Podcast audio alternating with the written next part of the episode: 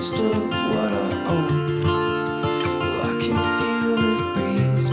guys，各位小伙伴，大家早上好，我是瑶老师，欢迎来到今天这一期的英语口语每日养成。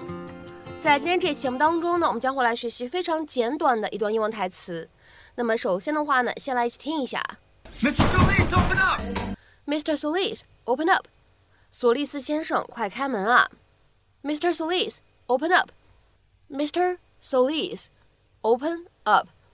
那么此时呢，一起来看一下，在今天这样一段台词当中呢，我们的 open 和 up 放在一起的话呢，会有一个非常自然的连读。我们呢可以读成是 open up，open up，open up。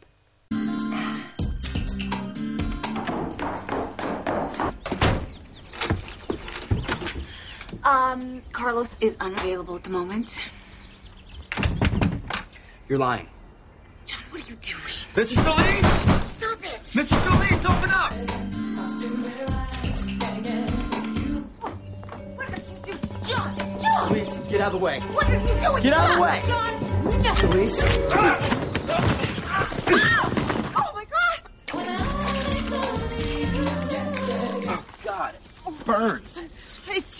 Just salsa. Oh, feels like acid. Really? I'm finding it so bland. Mrs. Solis? John! Mrs. Solis, John! come out here. I need to talk Shut to you. Up. John, shut the hell up. Listen to me.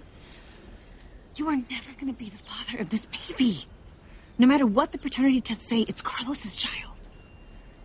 How can you say that? Because Carlos can provide, John. He will give this baby everything piano lessons and summer camp and, and, and the best colleges. He can raise this child the way a child deserves to be raised. You can't. This isn't about money. Okay, this is about what's best for the baby. If you want what's best for the baby, then you will help me. Okay? Help me make sure that this kid does not grow up poor like I did. It's taking you. Oh, hey, John. What are you doing here? Uh, he. Justin was thinking the hydrangeas needed replacing. He wanted me to come by for a second opinion. Your friend, he's a good kid, but he's not half the gardener you were. He should come back and work for us. I mean, you're practically family. Thanks, Mr. Solis.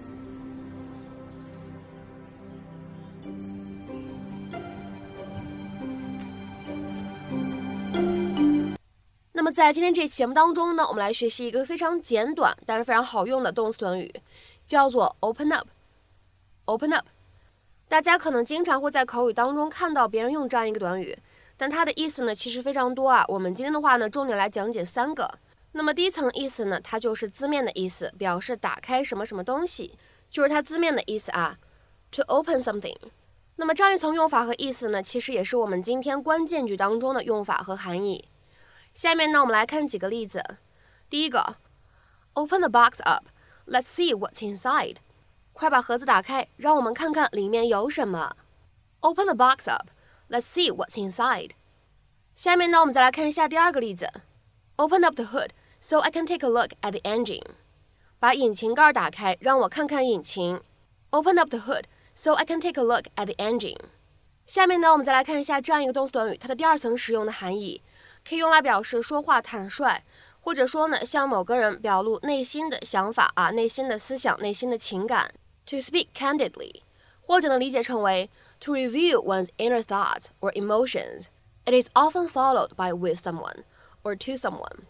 也就是说，这样一个短语 open up，它呢当做第二层含义去使用啊，去理解的时候，后面呢经常会跟上 with someone 或者呢 to someone 来搭配使用。那么下面呢，我们来看几个例子。第一个 ，I've been trying to get Jeff to open up a bit, but he just likes to keep things to himself。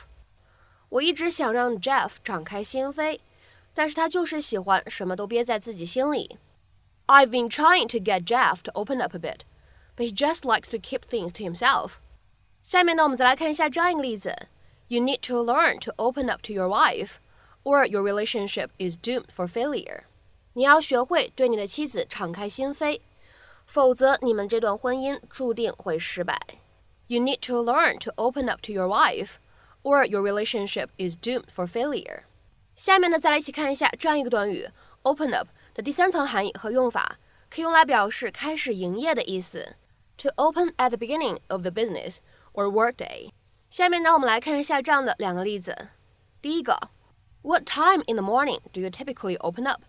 你早上一般是几点开始营业 ？What time in the morning do you typically open up？那么下面呢，我们再来看一下第二个例子。My office building opens up at 7 a.m., so I'll be able to get in early before the meeting.